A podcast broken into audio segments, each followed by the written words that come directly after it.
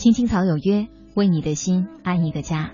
北京时间二十二点零三分，来自中央人民广播电台华夏之声的《青青草有约》，我是曼斯，此刻在北京的直播间向你问候。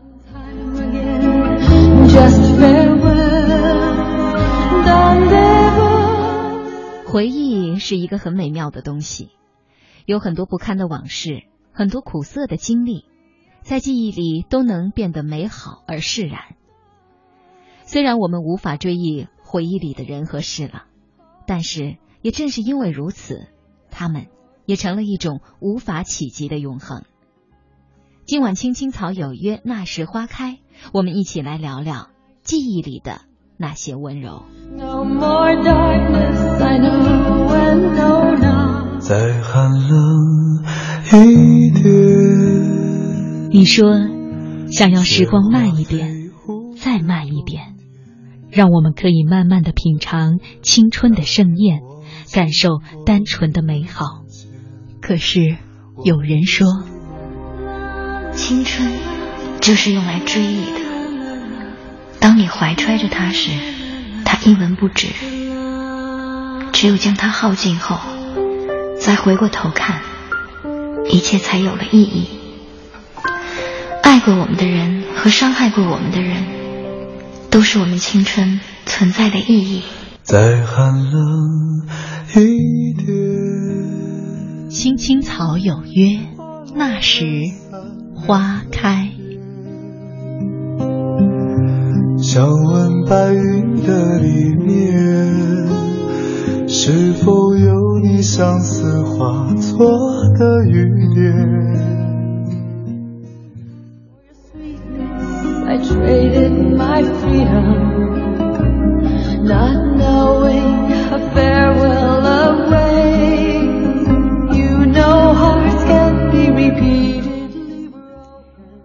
青青草有约，欢迎大家准时守候。首先，我们来看一篇来自花开不败的《住在时光里的旧同桌》。是不是我们每个人的读书年代里？班上都曾有过这样一个男孩呢，他调皮捣蛋，从来不写作业，还经常搞些小破坏，让老师恨得咬牙切齿。可他又比很多人聪明，考试成绩总是忽上忽下，是学校光荣榜上跳来跳去的黑马。沈良就是我们班上的那个活宝，而我显然是沈良的对立面。我是班主任眼里的乖乖女，从来没有做过一件出格的事情，不会有某项特长好的让老师觉得骄傲，却也从来不用老师操心。原本我和沈良完全生活在两个世界。班主任决定让沈良做我同桌的时候，特意找我谈话，以后帮我督促一下沈良，给他做个好榜样。我那么乖，对班主任的安排当然不会提出异议。在沈良的眼里，我就是书呆子的代名词，青春寡淡的只剩下白开水的味道。所以，当班主任宣布这个消息的时候，沈良的眼神是不屑的。其实不光是他，我对他同样不屑。所以，即便我答应了班主任。私下里，我决定实行井水不犯河水的政策，尽量的少招惹他。我显然低估了沈良的破坏力，他坐到我旁边的第一节课就开始捣乱。那天正上着课，他居然往我口袋里塞了一条毛毛虫。我知道他这样做，不过是想给我一个下马威。为了不让他得逞。即便我心里对毛毛虫害怕的要死，还是强作镇定的，没有惊动老师。只是没想到，我这样一个小举动，却让沈良对我的印象大为改观。他自作主张的把这当成是我够义气、够朋友的表现，从此将我拉进他的阵营。不得不承认，因为沈良，我发现了一个全新的世界。他有说不完的冷笑话，有讲不完的小故事，还有打不完的游戏，听不完的新歌。这样的沈良让我开始认识到，学习并不是青春时光里唯一的事情。在这之外，其实还有很多美好的事物值得我们去关注，甚至去期待。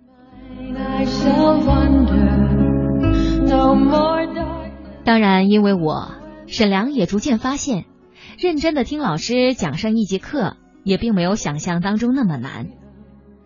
一切都在往好的方面发展。我甚至甚至暗暗的庆幸班主任当初的安排。可那是一个多么敏感的年纪呀！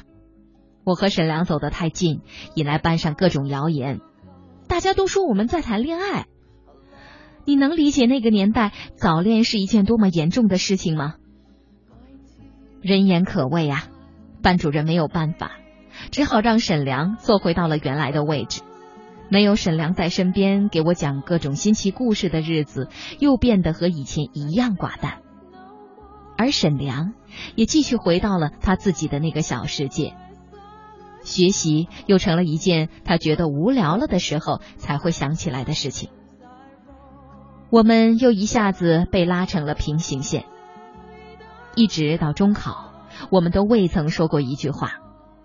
我厚积薄发的考上了市重点，而沈良只是去了一所职业高中。我们的人生仿佛离得越来越远。曾经有一个机会，我们能感受到对方的生活，甚至带领着对方踏入自己的小世界。可这样的一段时光太短暂，最终我们还是回归到了两个完全不相干的世界。还是很感谢旧时光里的他，曾带我领略到一个美好的小世界。让那段原本寡淡无味的青春，回忆起来的时候，还有片刻的温情和柔软。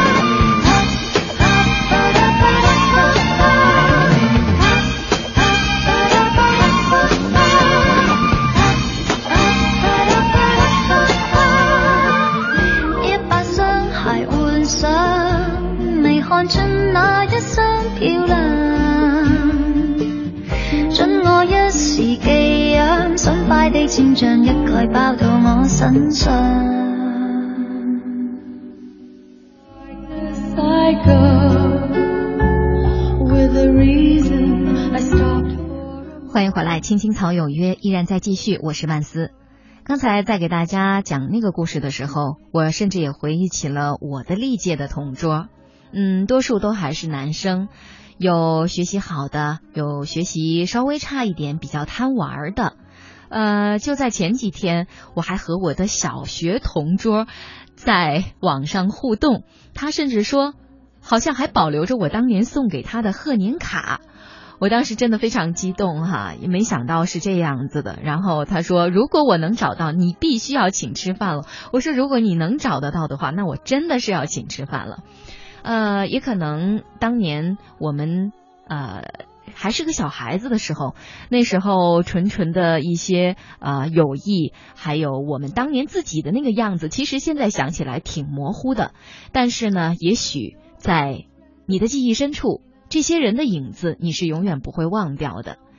呃，大家可以通过找到新浪微博“曼妙声声”，也可以跟我聊聊你过去的同桌，或者是说，在你记忆深处的那些温柔，都给了谁呢？呃，曾经呢，我还看过一个电视剧里的片段，非常的催人泪下。有这样一对年老的夫妻，相濡以沫的日常生活，虽然平时呢还经常拌嘴。但是，一旦失去了一方，另一方才猛然发现，原来在他们平时的生活当中，全部都是爱。那些看似的平常的点滴，全部都是温柔的情谊。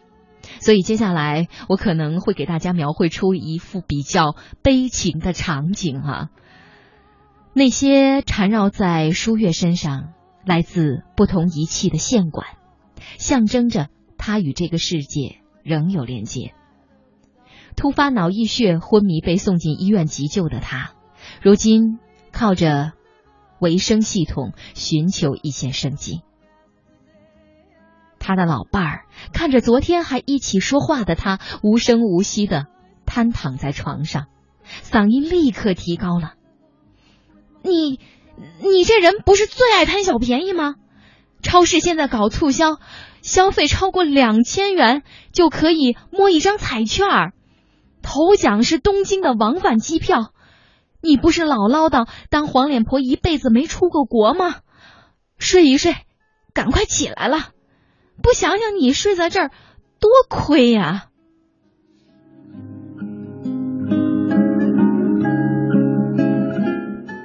以前两个人一块儿去买菜的时候，舒月总会翻到本期特卖品那一页，用手指着说：“哎，看看。”有机红壳蛋特卖九十，平时要一百多呢。喏，还有这个九百毫升的全脂鲜奶，买一送一，加送一包薯条。今天是咱俩的黄道吉日啊！令舒月莫名兴奋的是那些林林总总加在一起的打折商品。每逢星期三，超市的特卖日。捧在舒月手上的那本花花绿绿的超市圣经，里头衣食住行生活用品洋洋洒洒的在原价上画一道杠，下面再标一行显眼的红字：差价越多赚的越多。每次他都简直笑成了一朵喇叭花。他的老伴儿年轻时在餐馆做学徒。从打扫炉台、买菜备料开始，因为天资聪颖，受师傅提拔，一路晋升到餐馆的主厨。食材是要过期的还是新鲜货，他一看便知。从他手上出锅的银丝折皮菜心儿地棒，和那道远近闻名用高汤老母鸡炖两天的两斤一汤，那滋味何止鲜呢？几十年下来，不知招待过多少达官显贵。要让他用做菜比喻婚姻的话，那么开始的时候就像下锅爆香、浓盐密布的磨合期，接着是做料翻炒出香气、滋味鲜香的亲密期。过程中火太旺难免烧干，加点油水滋润一下，再放进宝锅保个二三十年，什么滋味儿都得摆上桌，是五味杂陈的成果剂。有一天，他发现舒月捂着头坐在玄关处，直说自己血压高、头疼。平日里，他很少表现出这样的弱态。他扶着舒月坐到小板凳上，半是揶揄，半是开玩笑：“什么时候老头长了心了？”他木着一张脸，替他把鞋带系好。生活当中，舒月很少要求过他什么，两人发生口角，也多半是舒月先柔语安慰。而在他心底，一直觉得自己依赖舒月多一些。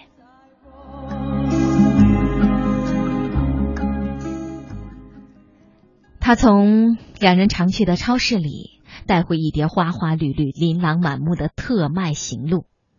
他轻拍着舒月的手臂，好像他还能听见一样。知道你懒得睁眼，等等，我念给你听啊。看看你都亏了多少！他翻到本期特卖品那一页，声音突然像音阶那样低了下去。冷呀橄榄油原价一瓶六百八，现在买一送一。你喝的那个高钙奶粉一罐原价五百，现价三百八。以前他老嫌书月翻这些纸页的声音吵，如今这声音就像是被潮水冲刷过椒盐，一幕幕像画片般带回了岁月的记忆。他年轻时薪资少，每隔几个月舒月就得回娘家借钱。厨师的工作让他双手无力，有一回他骑车摔断腿。在床上躺了几个月。那时女儿慧慧还小，舒月左手抱慧慧，右手搀扶她，人都累到差点岔了气。更别说这些年，舒月嘴上抱怨，提菜时却大包小包全自己提，大概也是为了他在车祸当中留下的腰伤着想。在外人眼中，他暴躁易怒，不好相处。舒月总会这样替他辩解：“哎，我们老头子呀，刀子嘴豆腐心，说完难听话比谁都后悔。个性使他太吃亏了。老夫老妻几十年，只有舒月能把他看得如此通透。往事一片空寂，舒月的话犹在耳际。”但想起他还没有带他出国走走看看，再烧几样他爱吃的拿手菜，慧慧也还没有结婚生娃，叫他一声外婆撒娇。他紧紧握住了那双仍有余温、不知伴他度过多少粗粝岁月的手。他鼻翼抽动，嘴角抿紧了。那些象征舒月与这世界尚有连接的仪器。撤下前，他该好好的道别。只是还未张口，就听见那一声叹息，一个滚，一个似的，占据了整间的病房。他仿佛看见了拖着购物车在门口嚷嚷着的舒月。嘿，你猜我都买什么了？高级牛腱呀，一块钱也没少。你不是想喝罗宋汤吗？回家，我替你煮一锅，叫慧慧也回来。你瞪着我干嘛呀？还不过来帮忙啊！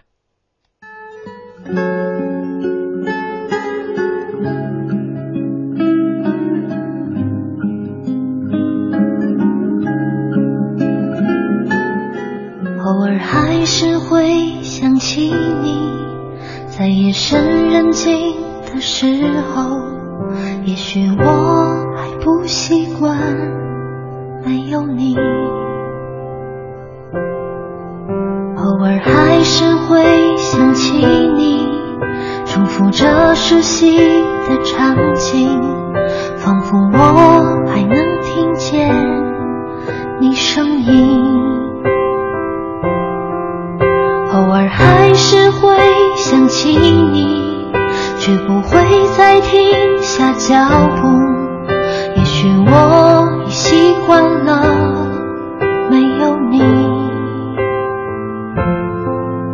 悄悄地把眼泪收起，我不想让你担心，在远处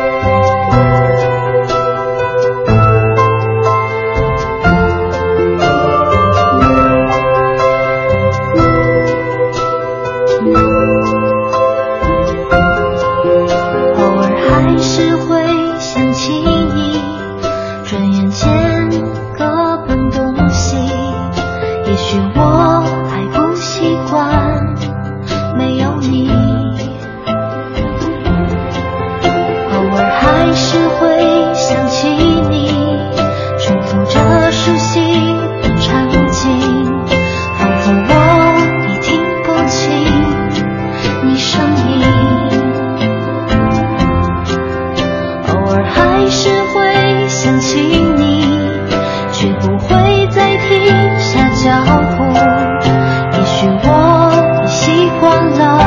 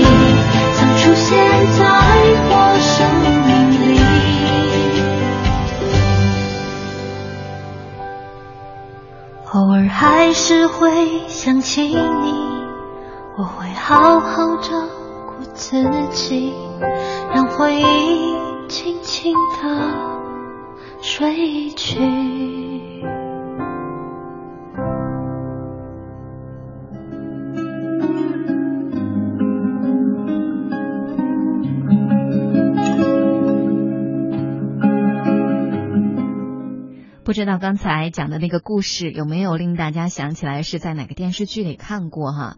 呃，我想起了是在电视剧《大丈夫》里面看到的，就是李小冉演的那个角色，他的爸爸妈妈。后来看到那儿的时候，我确实是会潸然泪下哈，因为看到 这老两口，呃，平时确实是老拌嘴。但是，一旦失去一方的时候，你会发现，其实，呃，父母那一辈老人，他们互相对待的那种方式，也许他们并不太会像我们现在年轻人的那种浪漫，但是呢，其实他们在心底里那种情感还是非常柔软的。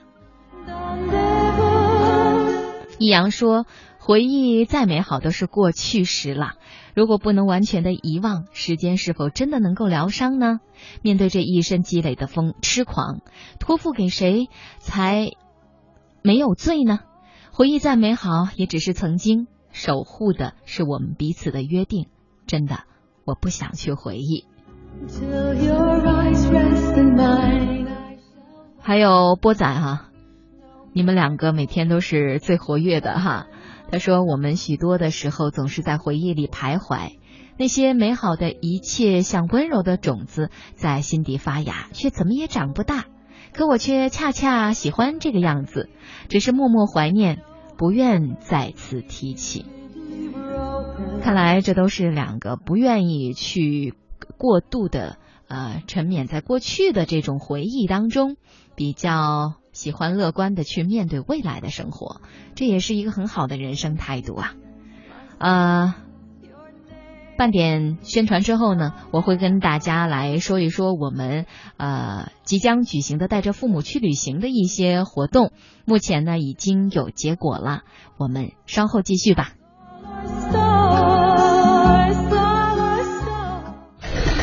每一天，每一分，每一秒。用独特的视角梳理天下新闻，用质朴的语言品味文化岭南，用动听的音符奏响华美乐章。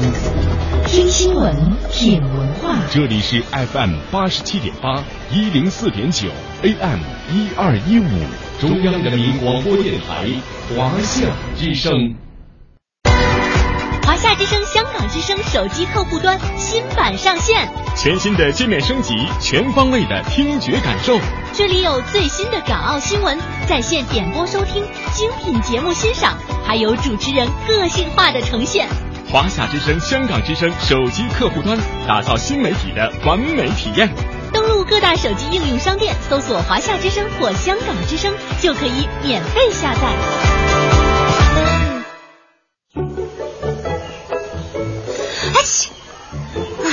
天花粉多，我的过敏性鼻炎又犯了。走去医院。没事儿，过几天就好了。哎，小姑娘别大意，过敏这毛病啊，严重了会引发呼吸道痉挛、晕厥，甚至啊有生命危险。时间长了会导致支气管哮喘、鼻咽炎等疾病。这么严重？我是大夫，听我的吧，去医院查病因，就算不能根治，也能更好的预防。阿姨。我们平时要注意些什么呢？最重要的呀是避免接触过敏源。对花粉过敏，春季就少外出或出门戴口罩；对紫外线过敏，外出就戴遮阳伞和墨镜，抹点防晒霜；对尘螨、皮屑过敏，就别养宠物。谢谢阿姨啦。国家应急广播提醒您：预防春季过敏，畅享明媚春光。您正在收听的是《青青草有约》，FM 八十七点八，华夏之声，欢迎您继续收听。再寒冷一点。你说，想要时光慢一点，再慢一点，让我们可以慢慢的品尝青春的盛宴，感受单纯的美好。可是，有人说。青春就是用来追忆的。当你怀揣着它时，它一文不值。只有将它耗尽后，再回过头看，一切才有了意义。爱过我们的人和伤害过我们的人，都是我们青春存在的意义。再寒冷一点。青青草有约，那时。花开。想问白云的里面，是否有你相思化作的雨点？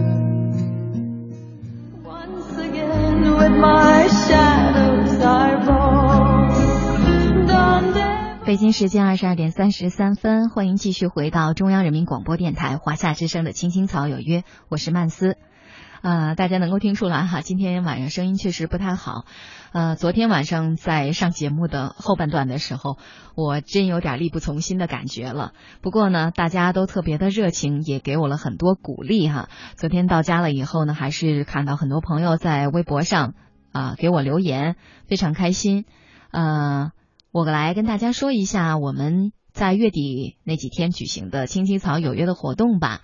今天晚上在准备节目的同时呢，我也在帮大家去这个联系酒店呀，然后联系车子，然后再看看一些其他的，比如说用餐的问题呀，也是呃比较多的想为大家服好物。希望呢这次带着父母去旅行的这样的一个活动能够圆满的举行。我们也在北京等候着大家。呃，再有几天我们就能见面啦。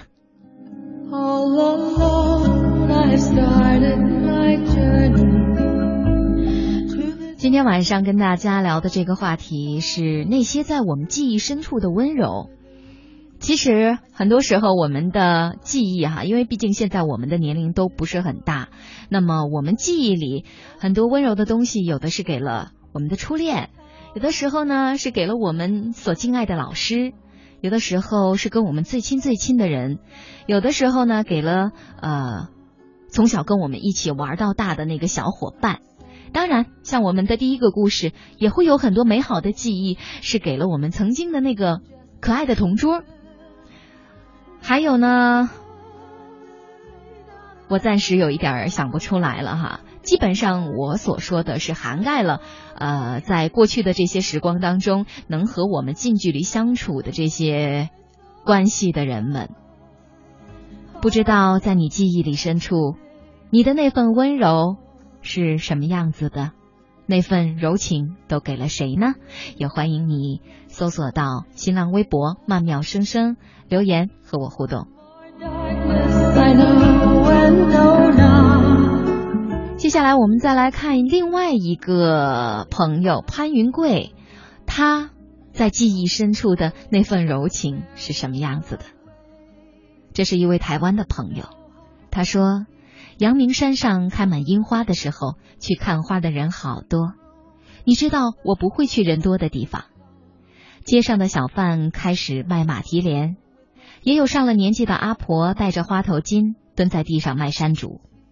只是你不在，我就没有买了。日常也会绕着东吴大学的操场跑上两三两三圈，旁边是篮球场，很多学生在打球，都是一群清瘦的男生。天冷的时候，球裤里面还会套一条黑色的紧身裤，腿变得好细好细。这样的打扮，我看了好几次才逐渐习惯。到了四月下旬，我终于跑去阳明山看樱花了。绵延的花树缀着冉冉的阴云，风一来，樱花纷纷落地，好像破败的爱情，无可挽留的离开。我经常庆幸一件事，就是没有和你谈恋爱。樱花少年，多希望你在啊！跟你做同桌很开心，虽然不足一年，但记忆却一直没有断过。高二分开，你在七班，每天晚自习结束，特地的跑到你班上去等你，你却每次故意比我先走。你不知道，我为此难过了好几次。后来我也不等你了，换成在你走以后，悄悄的往你抽屉里送东西。有一次是听班上的女生说，原来我们学校附近的山上有种樱花。我就跑到山上摘了好多回来，夹到书页里压了好多天，然后放进一封信里给你。不知道你打开了没有？是不是看到了？要跟你说的是，那不是樱花，是桃花。送信的那天晚上惊心动魄，整座教学楼灯都灭了，我带着一种恐惧感摸进你们班。后来保安来巡视。我的心都提到了嗓子眼儿。有生以来第一次钻进了教室后面放扫帚簸箕的壁柜里，真怕自己的喜欢会连累你。现在，你可以把这些事情当成笑话来听，我会陪着你笑，一起笑十七岁时的我们。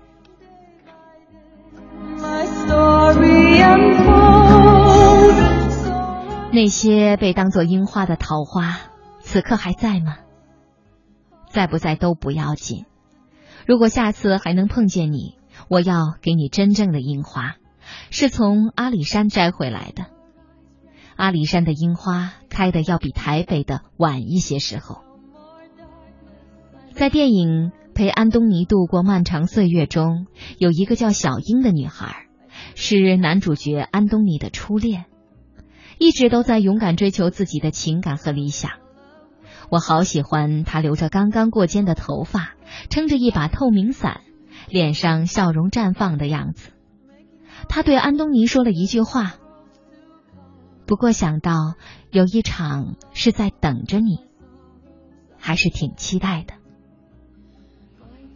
我把这句话前后放了七八遍，每次每次去听，心里便暖暖的。好像看见满树樱花飘落，一个女孩站在树下对我笑。如果记忆有声音，我最想听到的是你说出这一句。现在我们之间都很少联系，我深知我们之间只是同学一场，清水交情，没有太多的交集。如戏散后，你往东，我往西，过往的岁月也只是我一厢情愿的相思。想起王安石的“是长安君”，少年离别意非轻，老去相逢亦苍情。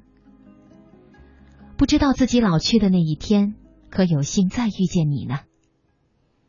好想回到那年的寒假，在长乐城关，你穿着黑色很滑的皮衣，脸上几颗青春痘，皮肤还是那么白。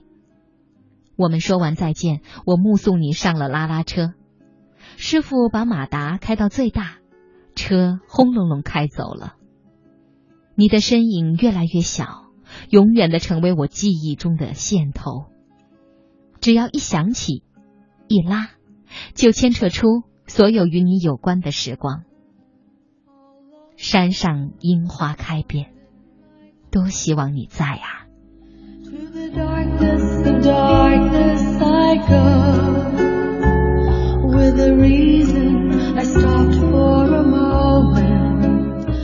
如果云知道逃不开纠缠的牢每当心痛过一秒每回哭醒过一秒。只剩下心在乞讨，你不会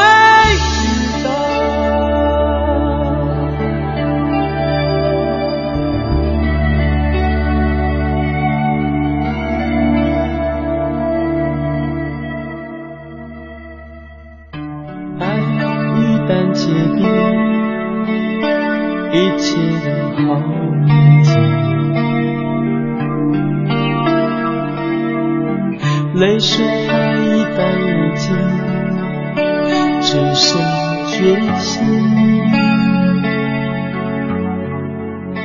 放逐自己在黑夜的边境，任由你一步一步向我逼近，想你的心化成灰烬。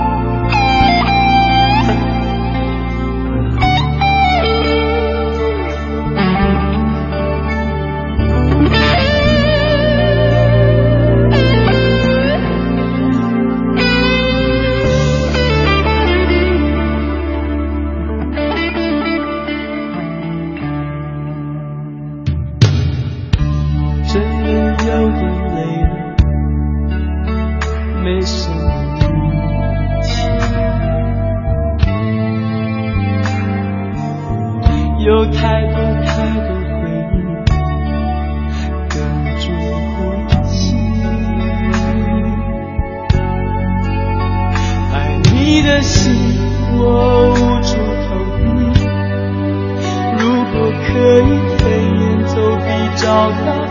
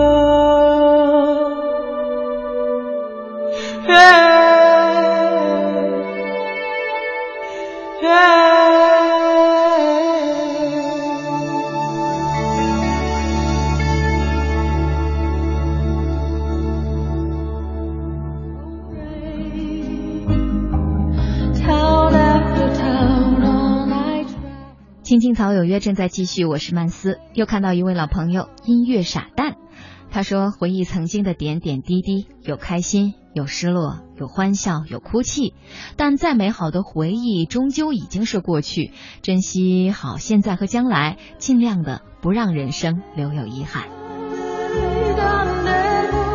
进入到了我们节目的最后一个时段了，还有一个比较精彩的故事，赶快送给大家。于小鱼说：“别说八竿子打不着，在这个世界上，即使你和某个人属于八竿子打不着的关系，也绝不能排除他会在某一天突然就撞到你的杆子上的可能性。是的，他的确是被我用杆子打下来的，而且只用了一杆子。那天晚自习，我以上厕所为由和值班老师请了假。”便急匆匆的跑向教师公寓。公寓楼前的花园里有一棵山楂树。如果我白天的侦查没有失误的话，那些沉甸甸暗红的果实已经可以吃了。是的，我是来偷山楂的。我踮着脚在树下绕了好几圈，绷着小腿连续的往上窜了三次。当我确信每次只能采下几片可怜巴巴的树叶的时候，索性从篱笆上抽下了一根竹竿。嗨，小山楂们，对不起啦！我仰起头，半眯着眼睛，用尽全力朝着黑暗的树影一竿子打了下去。如果我没记错的话，当时依次传入我耳朵的是这三个声音：哗啦、咚、哎呦！也许是做贼心虚，我的嘴巴在那一刻张成了 O 型。但教师公寓的一楼亮着灯，那声“啊”终究没敢喊出来。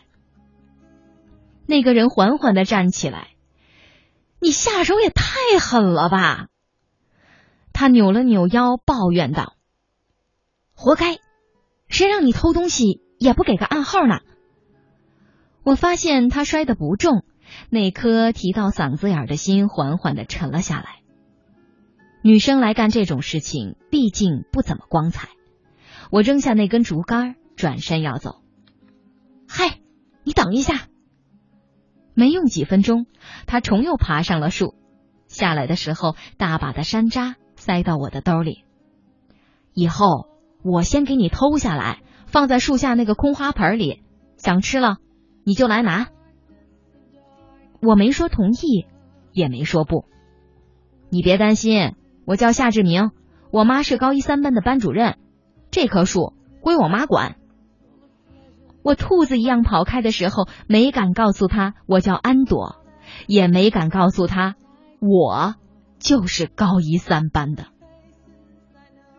我的城池陷落了。如果不是看到静初一整天下来都捂着小腹疼痛难忍的样子。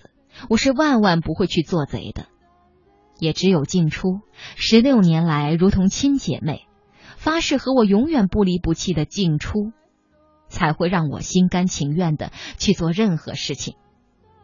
所以那天我对静初说：“晚上我去给你偷山楂，女孩子这几天吃了活血化瘀。”夏志明还是很守信用的。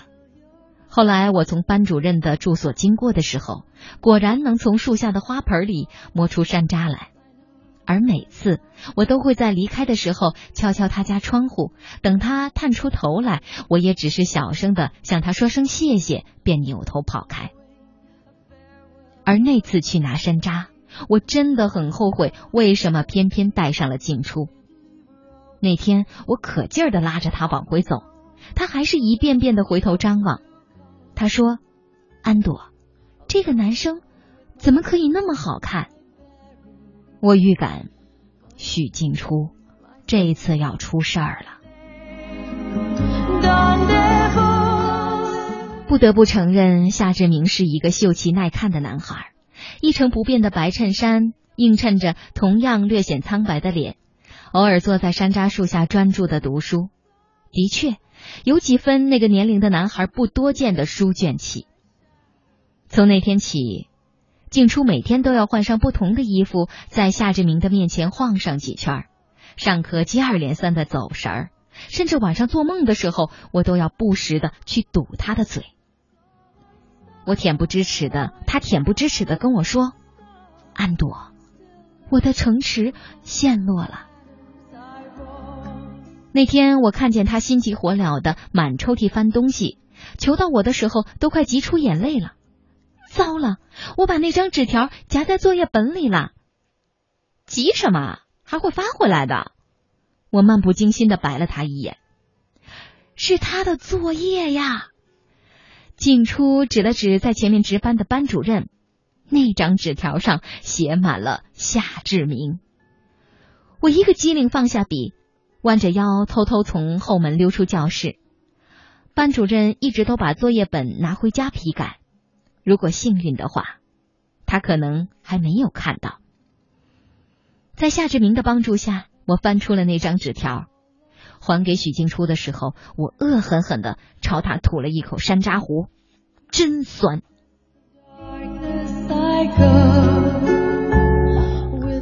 许静初毕竟是许静初除了那一味的固执和任性，他还是有好多优点令我刮目相看的。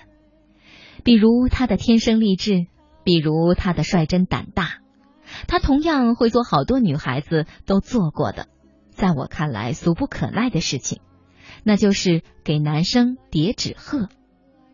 他那一脸的认真让我无语。安朵，你要是不追。就别怪我先下手了啊！叠完一千只纸鹤，我立马向夏志明表白。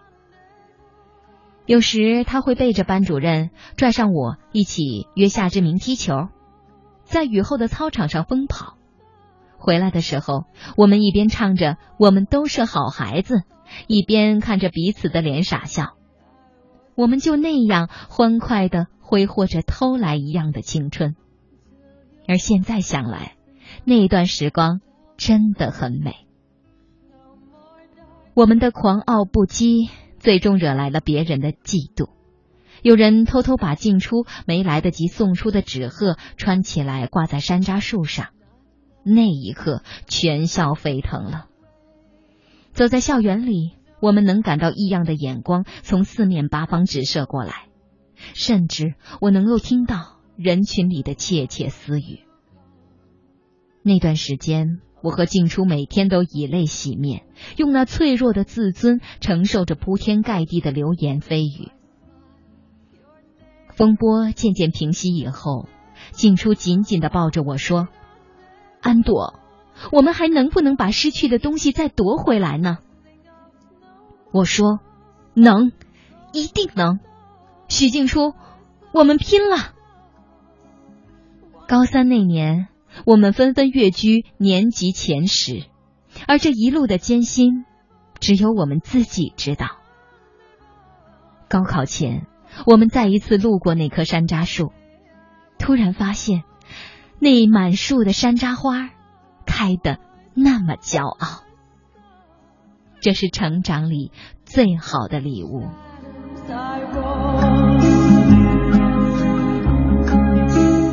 我和许静初考入了同一所大学——天津外国语学院。我们依旧那样形影不离，惺惺相惜。那天路过西语系的小花园，我和静初不约而同的停下了脚步。我们居然看见了一棵山楂树。静初说：“安朵，那时候你有没有喜欢过那个山楂树下的少年呢？”我说：“喜欢过呀。”说出那句话的时候，我是那么坦然。尽管我知道那段岁月曾带给我们青春期里最初的伤害，而我想静初也一定明白，那种伤害曾经那样的激励过我们。也许，它是我们成长里。最好的礼物。full of pleasure, so brave. Town after town, on I travel.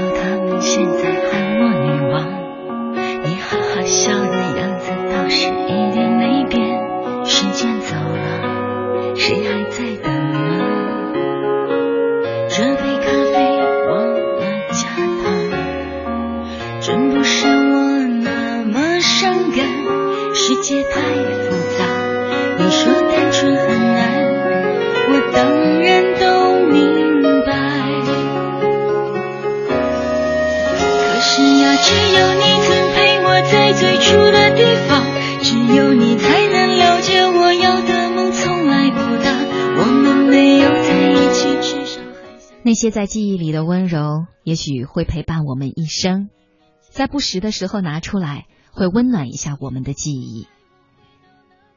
不知道在你记忆里的温柔，是不是在今晚被我们勾起了呢？好了，今天晚上的《青青草有约》就是这样了。曼斯在北京的直播间问候各位晚安，好梦。明天晚上会是李莹来陪伴大家。